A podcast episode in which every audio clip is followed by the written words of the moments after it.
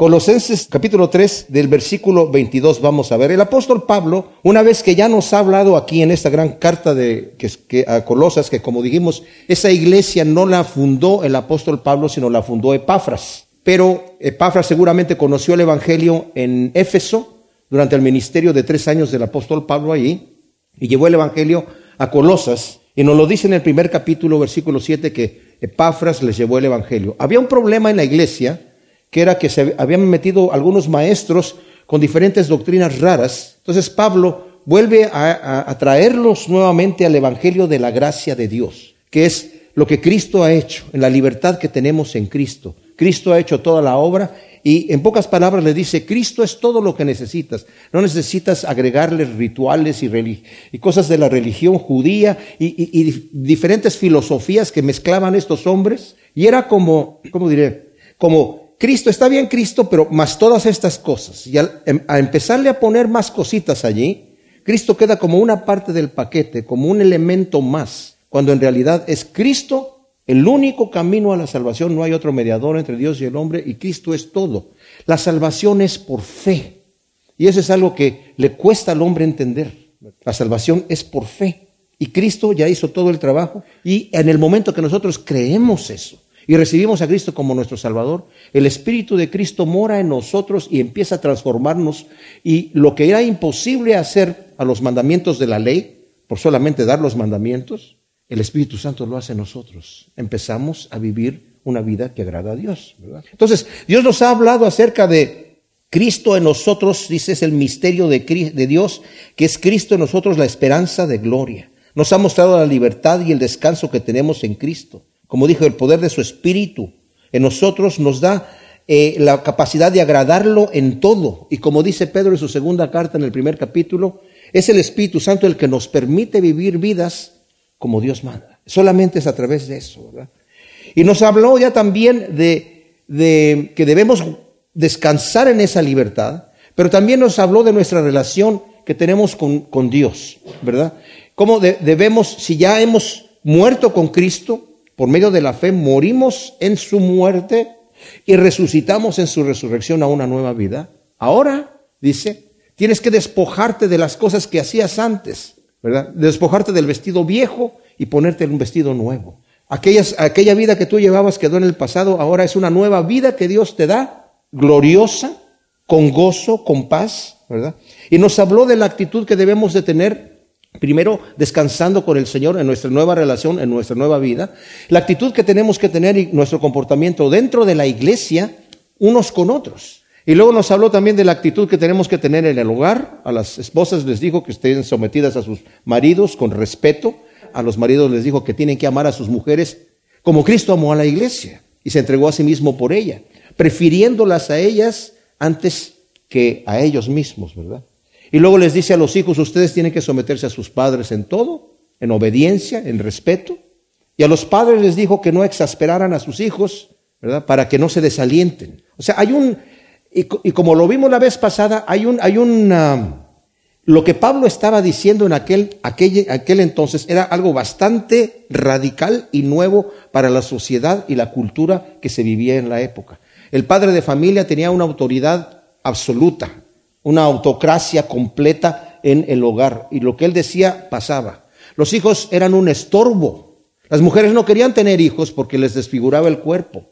El padre de familia cuando nacía el bebé lo ponían delante de él, literalmente a los pies del padre. Y si el padre lo veía y lo tomaba, el, hijo permanecía. Y si no lo, y si lo dejaba allí, lo, lo ponían en una canasta y, y, lo ponían en la plaza central para que se lo llevara quien quisiera, ¿verdad? Para lo que quisiera para esclavo, para prostitución, para lo que quisiera. La, cosa era tremenda. Hoy decimos, no, nosotros qué, barbaridad, qué bárbaros. Nosotros estamos sofisticados. El problema es que ahora muchos de los niños ni siquiera llegan a los pies de los padres, porque las mamás se deshacen de ellos de una manera más siniestra mucho antes de que nazcan. Y ahora con esa ley que pasaron allá en Nueva York, hasta, hasta los nueve meses todavía pueden, pueden hacer el bebé y estar allí, tranquilito. Y todavía le preguntan a la mamá, ¿lo quiere? No, no es bebé todavía hasta que lo quiera la mamá. Qué increíble. Pero eso es lo que pasa. Bueno, Pablo tenía una sociedad parecida. Entonces, estas cartas, que, estos, mandamientos que Pablo está dando son realmente algo muy radical para la época. Y, y lo mismo va a pasar con los siervos. Ahora, aquí tiene Pablo varios versículos que hablan a los siervos, que literalmente son esclavos, y un solo versículo que habla a los amos. ¿Por qué? Porque seguramente había muchísimos más esclavos en la iglesia que amos en la cultura. Y, en general había, en la población había muchos más esclavos. La esclavitud de esta época no crean que era como la esclavitud, por ejemplo, que hubo aquí en Estados Unidos, ¿verdad? Ahí había gente que eran doctores, por ejemplo, Lucas fue un esclavo. Se cree que Lucas era esclavo de Teófilo, al cual él escribe el Evangelio de Lucas y el Evangelio, los Hechos de los Apóstoles, ¿verdad? Pero de cualquier manera, había gente muy educada dentro de los, del gobierno romano. Había muchos de los senadores y de estas personas que estaban trabajando en, que eran esclavos, ¿verdad? Pero de cualquier manera el esclavo estaba en mucha desventaja comparado con el siervo, con el amo. El amo tenía autoridad completa sobre el esclavo y había de todo tipo de amos y de todo tipo de esclavos, ¿verdad? ¿Por qué podemos pensar? ¿Por qué no abolieron la esclavitud inmediatamente Pablo? ¿Por qué no habla en contra de la esclavitud? Pues porque Pablo no vino a hacer una reforma social o política. La reforma es en el corazón del hombre y el Evangelio eventualmente fue el que abolió la esclavitud en el mundo. Aunque todavía existe de alguna manera en algunos lugares, ¿verdad? Donde no está el Evangelio. Entonces dice aquí, siervos, obedecer en todo a vuestros señores según la carne, no sirviendo al ojo como los que agradan a hombres, sino con sinceridad de corazón, temiendo al Señor. O sea, siervos obedezcan en todo a sus señores, según la carne. La palabra siervos es dulos, que literalmente significan esclavos por voluntad propia. O sea, era gente que se había vendido voluntariamente porque tenía una necesidad para pagar alguna situación.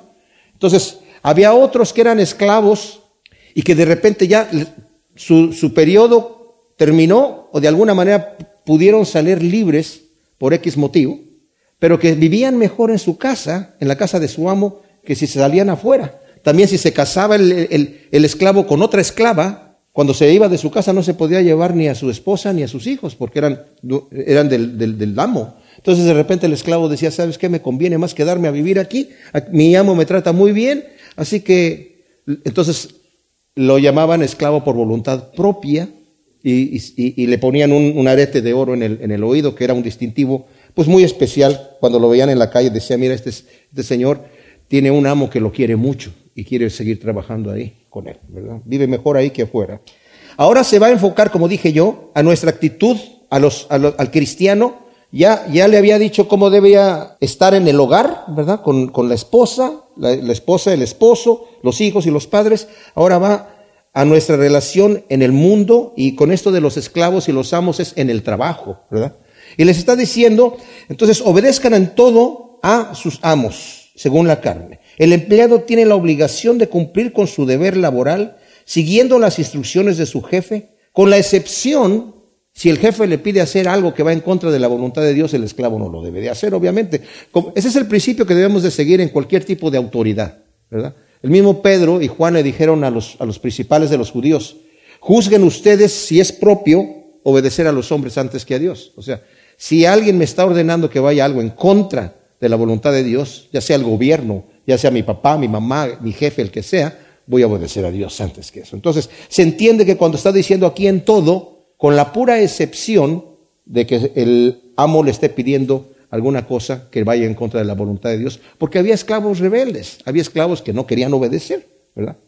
Y luego dice aquí, no sirviendo al ojo como los que agradan a los hombres, o sea, no solo trabajar cuando es visto por el jefe para quedar bien o para pasar solo la inspección agradando al patrón para recibir tal vez algún favor o alguna promoción, ¿verdad? sino dice temiendo al Señor de todo corazón. Puse el ejemplo del, del eh, tipo ese que contrataron para trabajar en la calle, ¿verdad? Y de repente ya había pasado como dos semanas y se queja con el capataz y le dice, oiga, a mí no me han dado una pala. Dice, pero ¿de qué te quejas si te están pagando igual que los... Sí, pero dice, ese es el problema, los demás tienen en qué recargarse y yo no. o sea, no sirviendo al ojo, sino con sinceridad de corazón, temiendo al Señor, con el genuino deseo de hacer lo recto y hacerlo para el Señor. No con, cuando te dice temiendo al Señor no se refiere a un terror, sino temiendo, sabiendo que tienes que hacer lo que es correcto. Ahora, lo que dice aquí dice, cuanto hagáis, hacedlo de corazón como para el Señor y no para los hombres, sabiendo que del Señor recibiréis recompensa de la herencia.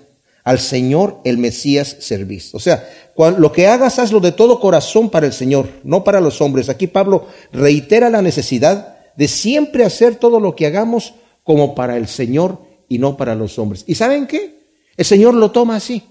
Si yo estoy trabajando solamente para cuando me ve el jefe, pero cuando el jefe ya no me ve, no quiero trabajar.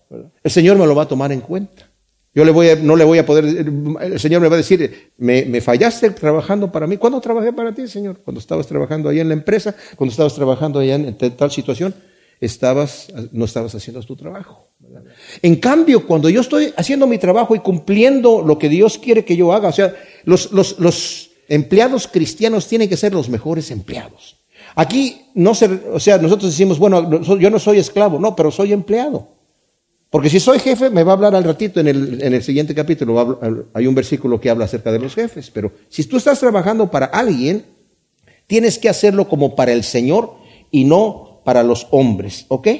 Entonces, eh, dice, sabiendo que del Señor vas a recibir la recompensa. O sea, el Señor me va a dar una recompensa, una herencia. El esclavo no recibía ninguna recompensa de nadie.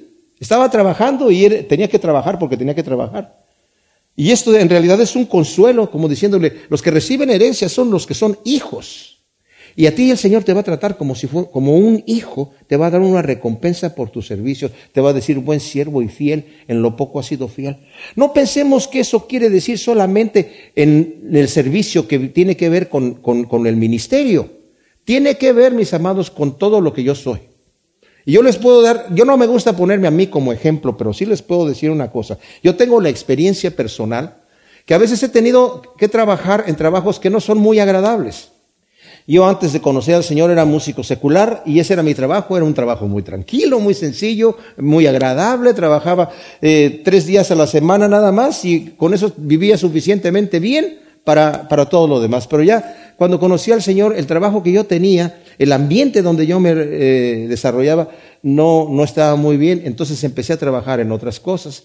Eh, había trabajos, cuando yo vine acá a Estados Unidos, vine a estudiar ingeniería de grabación, pero tuve, tuve que mantener a mi, a mi familia. Entonces empecé a trabajar en diferentes cosas que no eran muy agradables.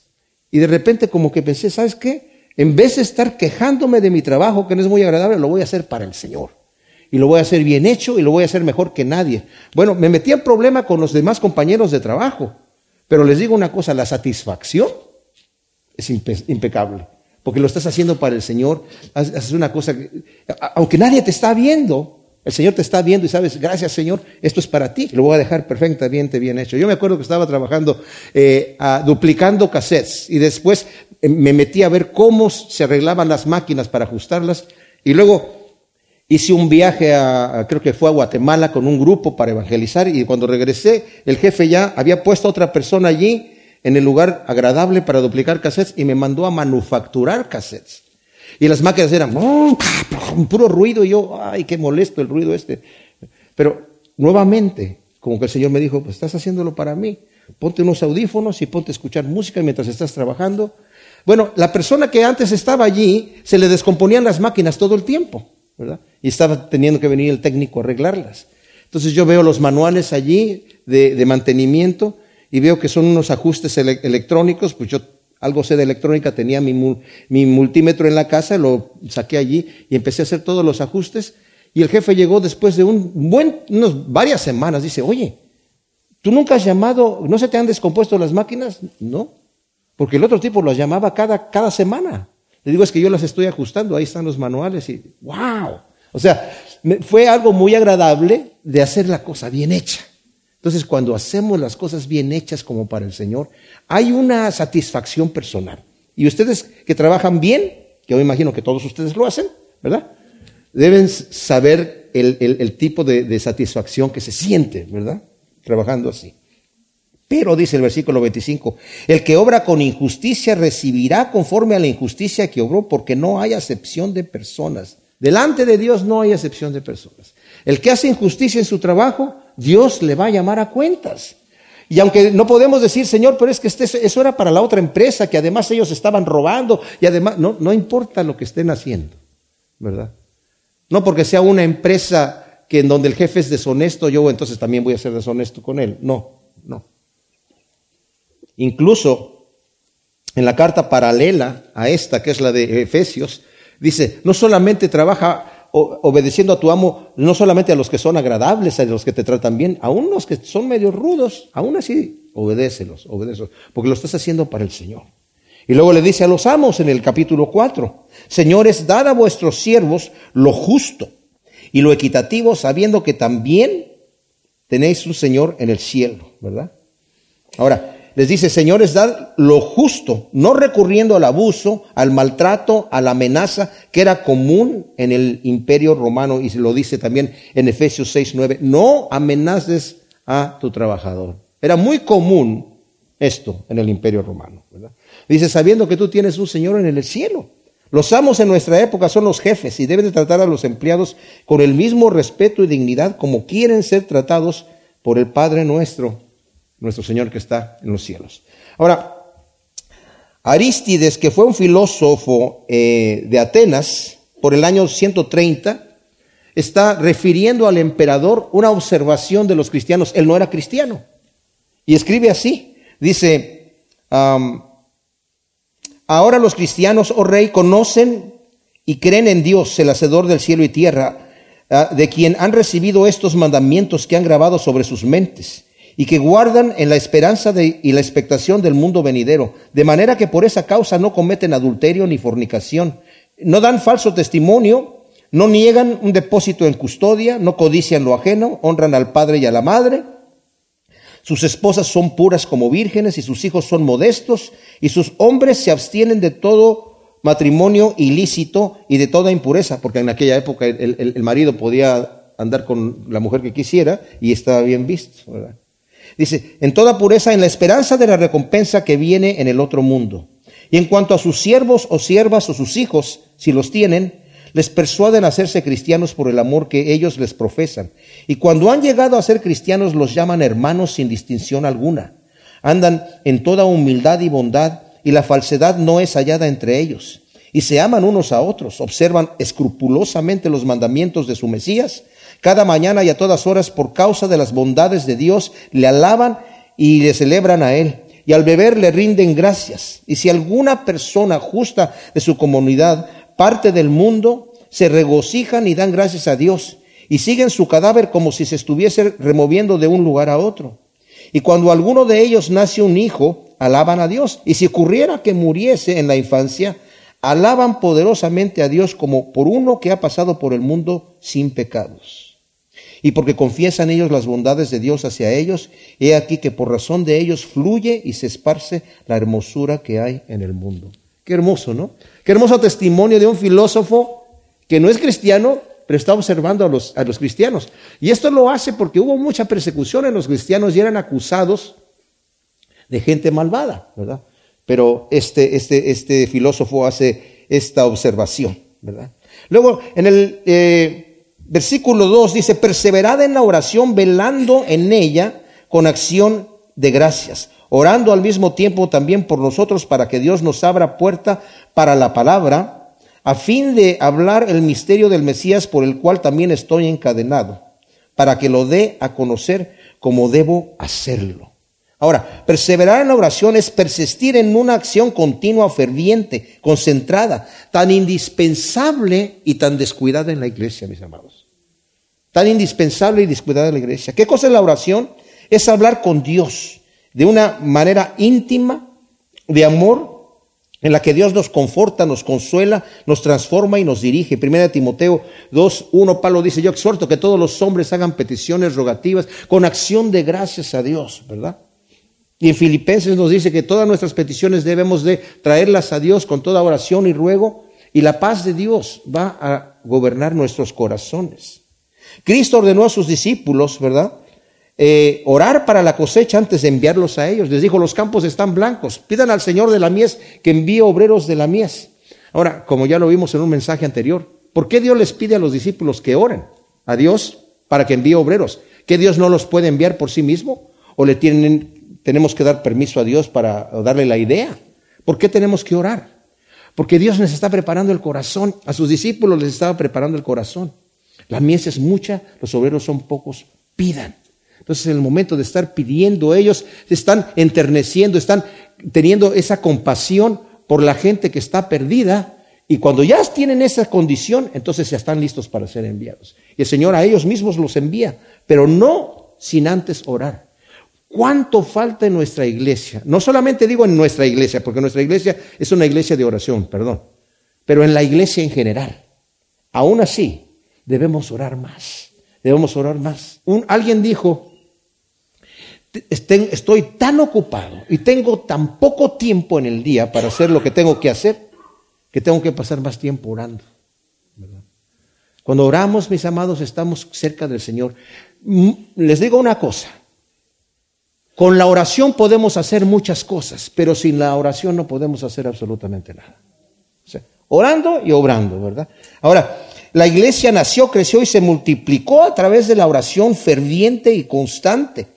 Leemos en Hechos 1.14, en 2.42 y en el 4.31 que se ocupaban en el partimiento del pan unidos. Estaban orando no solamente en sus casas, unidos, unidos.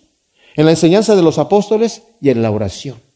Fue en esos momentos en donde el Señor derramó su Espíritu Santo sobre la iglesia, porque lo estaban buscando en, en la oración. Y Pablo enfatiza que debemos velar en la oración con acción de gracias Muchas veces pedimos y pedimos y pedimos y pedimos. Pero ¿cuándo les damos gracias al Señor? Cuando solamente nos arrodillamos a decirle gracias, gracias por todo lo que tú me has dado, Señor. Y gracias por lo que no me has dado también. Porque lo que el Señor no nos da es porque no nos conviene. Ahora, Pablo pide oración por él y por sus colaboradores. Y es sorprendente que no está pidiendo oración para ser librado de, sus cadenas, de la cárcel. Dice, yo necesito oración para que me sea dada sabiduría de cómo predicar el misterio de Cristo Jesús. Mis amados, aprovecho para rogarles, suplicarles oración por mí. Por favor, no demanden al pastor que él sea el responsable de que la iglesia crezca. Somos todos responsables y es Dios el que va a traer ese crecimiento, pero solamente lo va a traer a través de la oración. Y el mismo apóstol Pablo, el gran predicador Pablo, está diciendo, por favor, oren por mí. ¿Para qué, Pablo? ¿Para ser librado? No, para que el Señor me dé sabiduría de cómo presentar el Evangelio, cómo llevarlo afuera. Necesito esa sabiduría, necesito que el, el Señor tome ese control. Cuando nosotros oramos, oramos para que el Señor abra los ojos de las personas, para que cuando escuchen la palabra puedan entender el gran amor de Dios. Pero la palabra también nosotros debemos orar cuando le vamos a hablar del Señor a alguien. Señor, dame palabras, ¿verdad? Para poder compartir. Porque no es a través del convencimiento humano que nosotros vamos a alcanzar a la gente, mis amados. Es Dios. Pero ¿por qué Dios entonces no los alcanza? Porque nos ha escogido a nosotros para eso. Así que somos responsables por estar orando de esta manera y como dije también, para estar orando, como dice Pablo, para que el Señor me dé esa sabiduría de cómo compartir la palabra de Dios, para que pueda hacerlo como debo hacerlo. ¿verdad? Y también nosotros podemos pedir así, como dice Primera de Pedro 3:15, debemos estar preparados para presentar una defensa al Evangelio. ¿Y cómo vamos a estar preparados? Con los muchos libros, con la oración. En el momento que se nos demande eh, razón de nuestra esperanza, como dice Pedro ahí, el Señor nos va a dar la sabiduría para poder compartir. Luego, en Colosenses 4, versículo 5, aquí Pablo, después de haber estado dando instrucciones, ¿verdad? A los que son creyentes, esas instrucciones no son para cualquier persona, no son para personas que en el mundo para dar una código moral o un código de sabiduría de cómo vivir en tu casa y cómo vivir en la sociedad. Es para las personas que ya han recibido a Cristo como Salvador y han nacido de nuevo y tienen el Espíritu de Dios en sus vidas. Y Pablo ha, hablado al creyente cómo debe de comportarse delante de su Señor, cómo debe descansar en Él, en la libertad que tiene. Al, al, creyente cómo debe de comportarse en la iglesia con los demás creyentes que están allí, ¿verdad? Los frutos que tiene que mostrar. Cómo debe de quitarse el vestido viejo, ponerse el vestido nuevo con todas estas obras que vienen como fruto del Espíritu Santo, cómo debe de comportarse en el hogar, la esposa, el esposo, los padres, los hijos, cómo debe de comportarse en el trabajo, los empleados y los jefes, y después pide oración personal Pablo para él, para que Dios le dé sabiduría de cómo predicar el Evangelio. Ahora nos va a hablar cómo debemos comportarnos nosotros con la gente que está afuera. Andad sabiamente para con los de afuera, no malgastando el tiempo, dice el versículo 5. O sea, dando testimonio con nuestra vida de la obra de Cristo en nosotros y de la esperanza que tenemos en Él. Primera de Pedro 3 está hablándoles a las esposas diciendo que deben de vivir una vida con una conducta casta y respetuosa para que aún los esposos que no conocen a Cristo los puedan alcanzar sin palabras con el testimonio. Y eso es lo que está diciendo Pablo aquí para todos los creyentes. Vivan sabiamente con los de afuera. El Señor Jesús nos dijo en Mateo 5 del 13 al 16, ustedes son la luz del mundo, ustedes son la sal de la tierra. Pero si la sal pierde su sabor, no sirve para nada, sino para ser echada afuera. Ustedes son la luz del mundo, no se esconde un, una, una, lámpara debajo de un cajón, sino que se pone encima delante de todos para que alumbre a todos aquellos. Dice, así alumbren vuestras buenas obras delante de los hombres para que glorifiquen a nuestro Padre Celestial. Y es hermoso cuando vivimos unas vidas, no, no para que nos aplaudan a nosotros, no para que digan, oh, qué espiritual. Porque ahí mismo en, en el Evangelio de Mateo, más adelante, el Señor dice, no hagas tus buenas obras delante de los hombres para ser vistos de ellos, porque te digo que ya tienes la recompensa. No ores como los hipócritas que les gusta orar en público y presentarse muy espirituales. Cuando des tu dinero, tu, ofrenda al Señor, no, no hagas sonar trompeta, mira cuánto le estoy dando al Señor, ¿verdad? Porque esa es tu recompensa, ¿ya? Cuando ayunes, no digas, ¿qué te pasó? Oye, vamos a comer. No, es que sabes que estoy ayunando. ¡Wow! Qué espiritual, ¿verdad?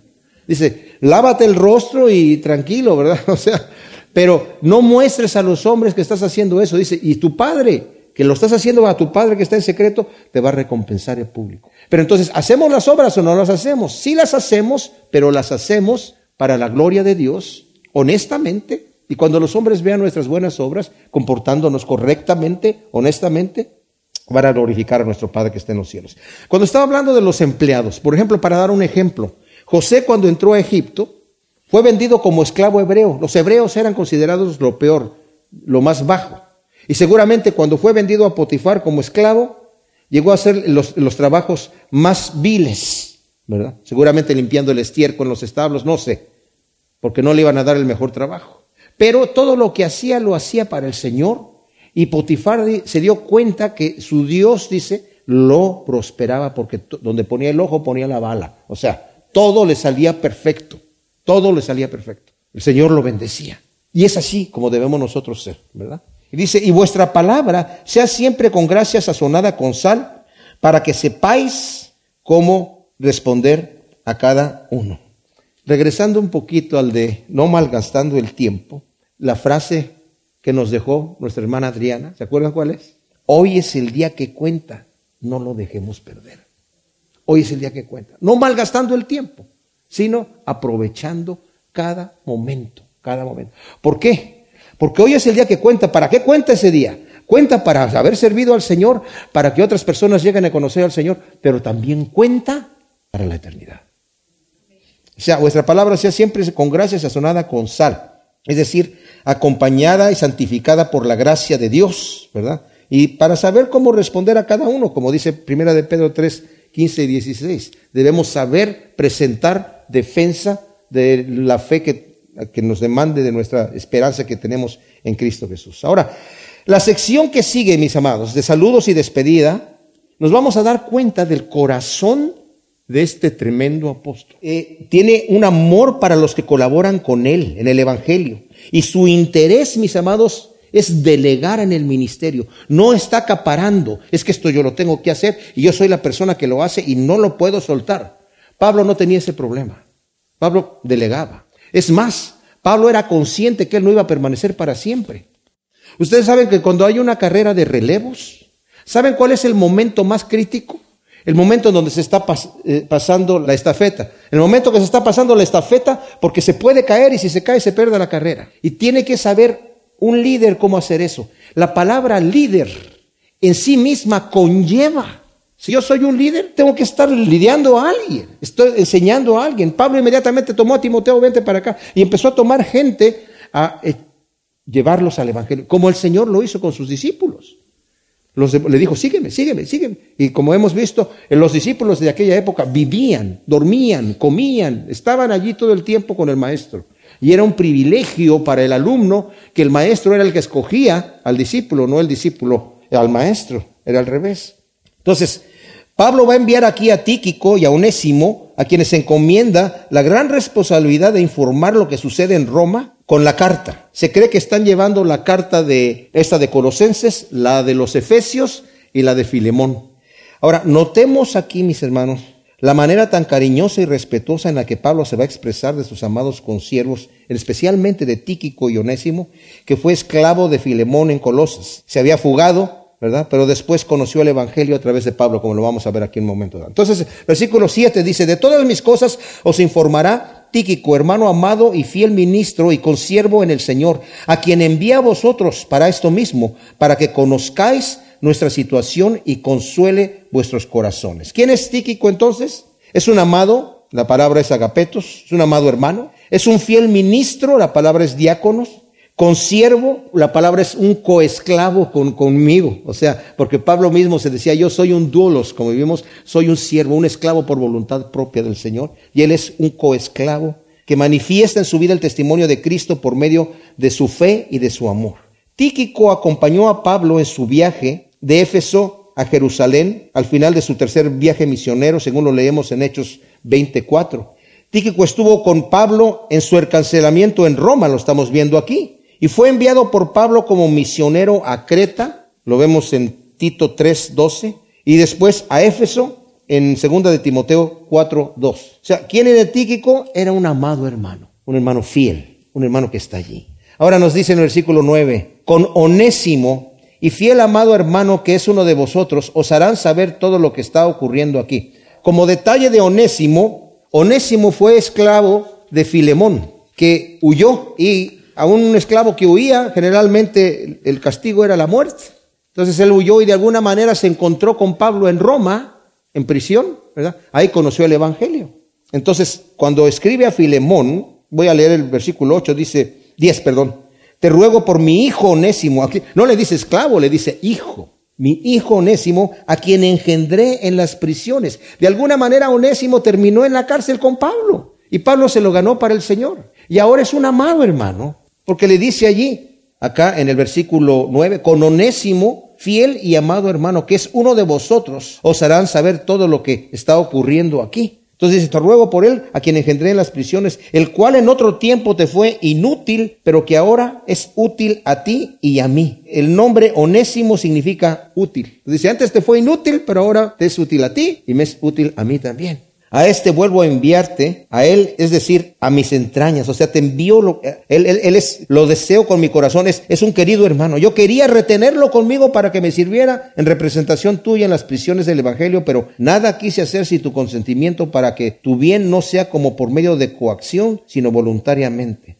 porque tal vez por eso se apartó de ti por algún tiempo para que lo recibieres por completo para siempre, ya no como siervo, sino como hermano amado especialmente para mí y cuanto más para ti, así en la carne como en el Señor. Así que si me tienes por compañero, acógelo como a mí mismo, y si en algo te perjudicó o te debo, cárgalo a mi cuenta. Yo, Pablo, lo escribo de mi mano, yo te lo pagaré. Wow, qué tremendo. O sea, está enviando a estos dos, a Tíquico y a Unésimo con las cartas, y fíjense lo que dice, para que les informe lo que está pasando aquí. No solamente es para cómo está Pablo realmente y su salud cómo sigue. Claro que eso va a informar, pero los está enviando con una carta, con un contenido tan poderoso, que van a tener muchas preguntas. Bueno, ¿y por qué dice Pablo aquí escribió esta cosa? Y les tiene tanta confianza a estos amados hermanos para que ellos puedan responderles todas las cosas que tienen que responder. Qué tremenda cosa. Eso se llama saber delegar el ministerio. Luego dice en el versículo 10, os saluda Aristarco, mi compañero de prisión. Aristarco era de Tesalónica, según nos dice Hechos 24. Estuvo junto a Pablo en los disturbios en Éfeso causados por Demetrio el platero. En Hechos 19, 29 se menciona él. Ustedes saben que cuando Pablo estaba allí en Éfeso, estuvo tres años allí, Demetrio que hacía templecillos de la diosa Diana, les dice a los que hacían los,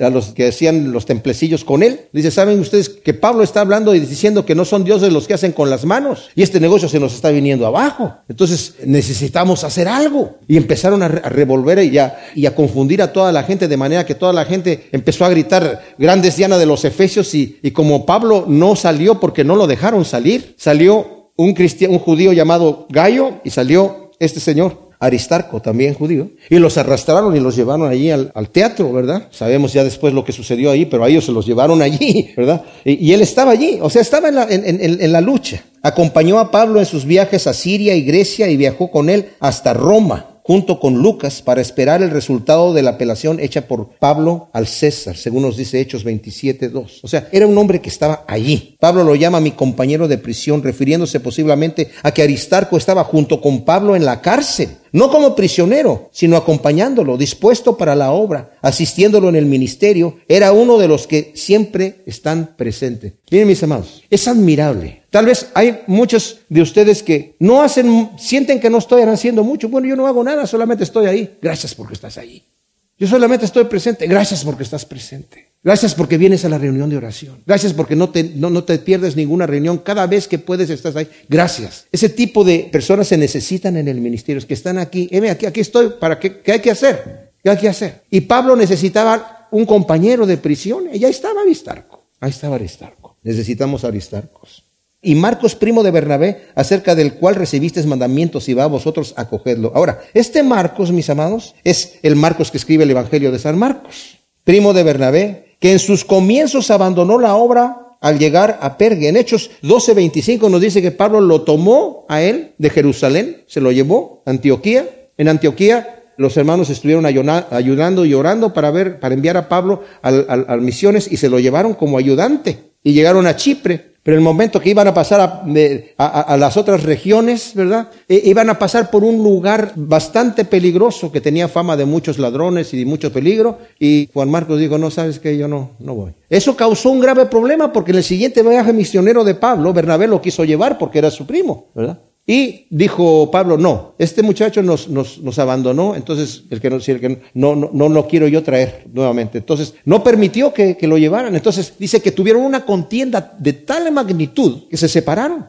Pero el Señor aprovechó para que esta separación el, el, se, se dispersara el Evangelio por más partes. Pero esto lo digo para que sepamos que a veces suceden contiendas fuertes en el ministerio. Pero lo impresionante es que se reconciliaron. Y eso es lo grandioso, porque ahora está aquí diciendo Marcos, primo de Bendamé, acerca del cual recibisteis mandamientos y va a vosotros. Ahora, ¿qué quiere decir que recibieron mandamiento? Porque seguramente se ganó la reputación Juan Marcos de ser un tipo que abandonaba la obra. Entonces dice, ya recibieron ustedes mandamiento de que él está otra vez fuerte, ¿verdad? En el Evangelio conmigo. Y era a tal grado, mis amados, que Juan Marcos después fue restaurado al ministerio, seguramente por Pedro, porque Pedro en su primera carta, versículo eh, 5.13, eh, dice, mi hijo Juan Marcos, que quiere decir que lo tomó. Se cree que el Evangelio de, de San Marcos, que lo escribió Marcos, fue referido a él por Pedro. Eso es lo que por tradición se cree. A raíz de esa restauración se escribieron estas cartas a las iglesias y Pablo escribe en su última carta a Timoteo, en segunda de Timoteo 4:11,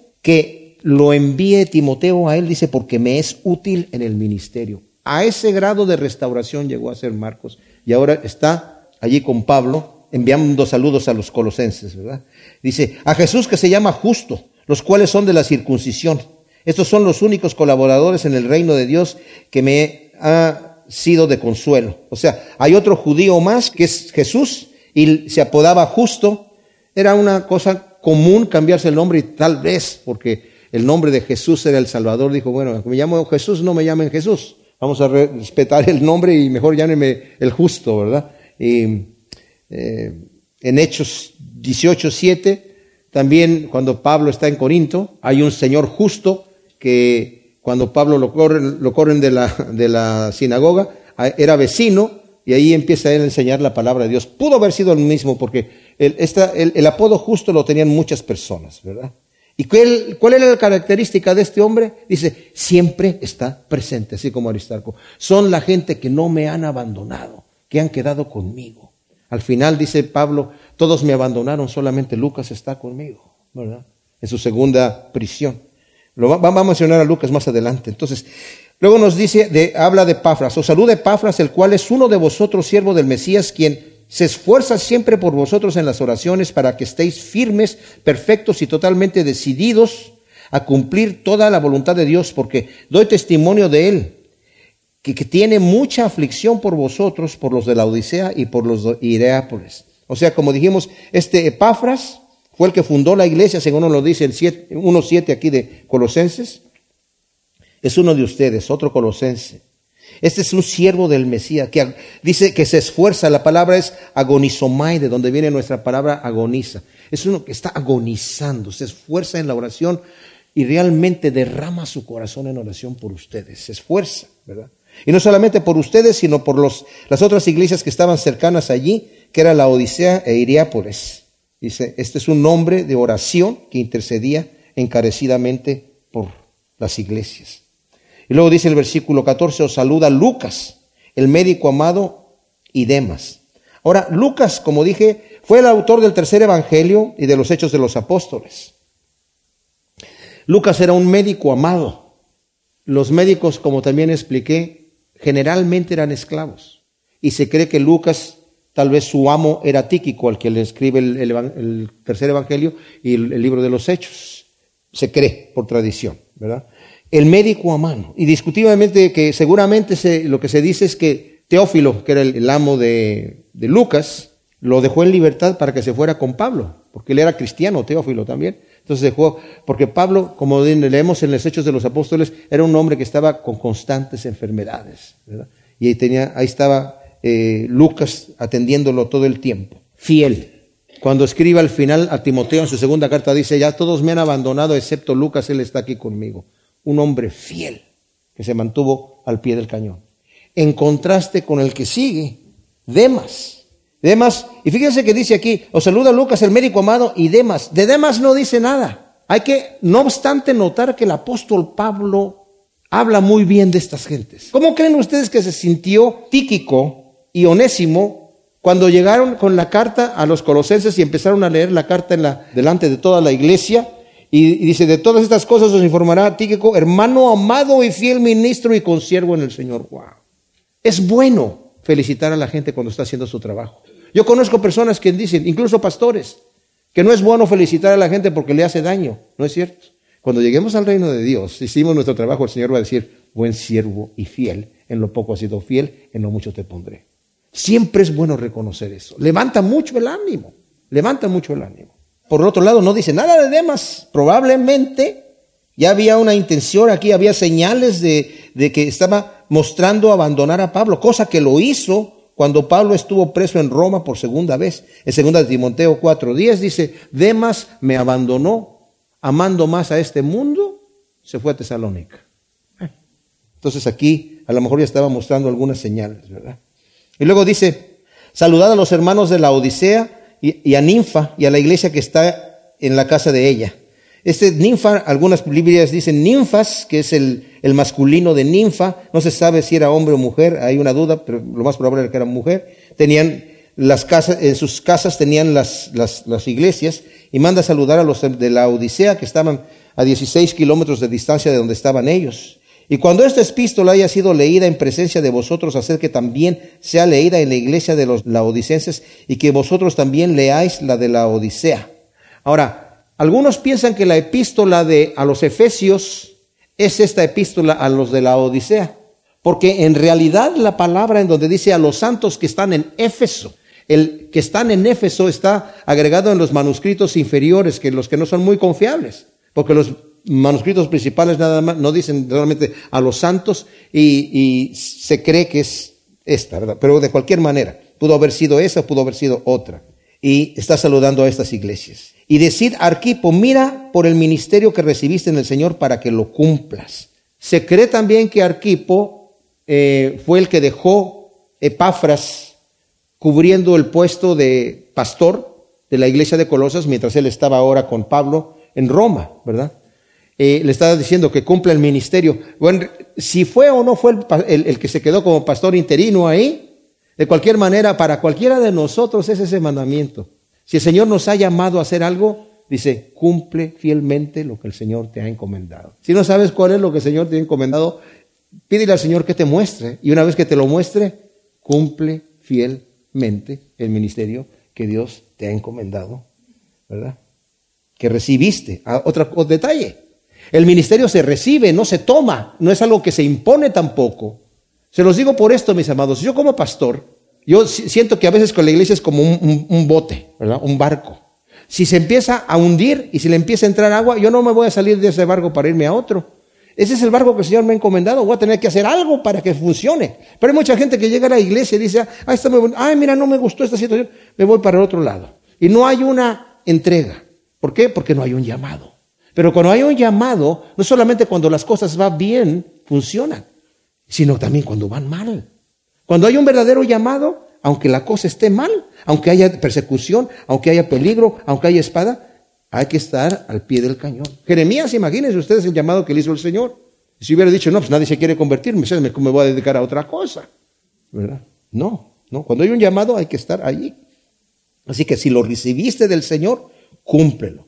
Y termina Pablo diciendo la salutación de mi propia mano de Pablo, acordaos de mis prisiones, la gracia sea con vosotros. O sea, eso de acordaos de mis prisiones no está pidiendo lástima o compasión, sino es más bien una palabra de autoridad. ¿verdad? Tengo la autoridad de decirles esto porque estoy aquí en la prisión también, pero eh, dice las, salutaciones de mi propia mano, Pablo acostumbraba a dictar sus cartas y al final él la, la firma, como también lo dice en um, Segunda de Tesalonicenses 3:17, dice, la firma es de mi propia mano que es un distintivo mío de toda carta que yo escribo.